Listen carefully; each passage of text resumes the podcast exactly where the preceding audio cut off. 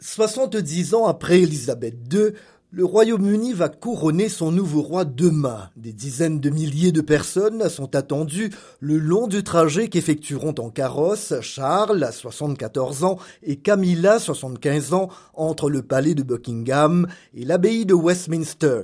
Environ 2300 autres ont été invités à la cérémonie, dont de nombreux chefs d'État. L'opération de sécurité destinée à protéger cet itinéraire est l'une des plus importantes de ces dernières années dans le pays, indique le gouvernement.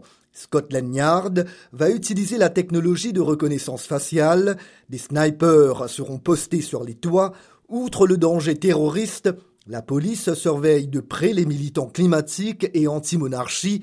Le groupe Republic a prévu une manifestation à Trafalgar Square et le long de la procession samedi matin. Dimanche, les Britanniques sont invités à prendre part au Big Lunch, des fêtes de voisins. Et le soir, 20 000 personnes assisteront à un concert sur la pelouse donnant sur le château de Windsor. Le faste du couronnement fait grincer des dents en pleine crise du pouvoir d'achat, de temps qu'il incombera largement aux contribuables britanniques de le payer. Le coût de l'événement n'a pas été révélé, mais il a été évalué par des médias jusqu'à 100 millions de livres sterling.